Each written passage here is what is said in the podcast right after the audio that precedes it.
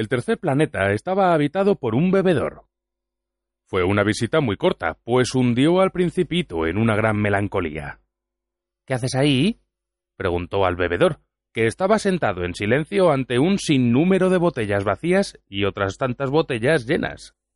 Bebo, respondió el bebedor con tono lúgubre. ¿Por qué bebes? volvió a preguntar el principito. Para olvidar. ¿Para olvidar qué? inquirió el principito, ya compadecido. Para olvidar que siento vergüenza, confesó el bebedor bajando la cabeza. ¿Vergüenza de qué? se informó el principito, deseoso de ayudarle.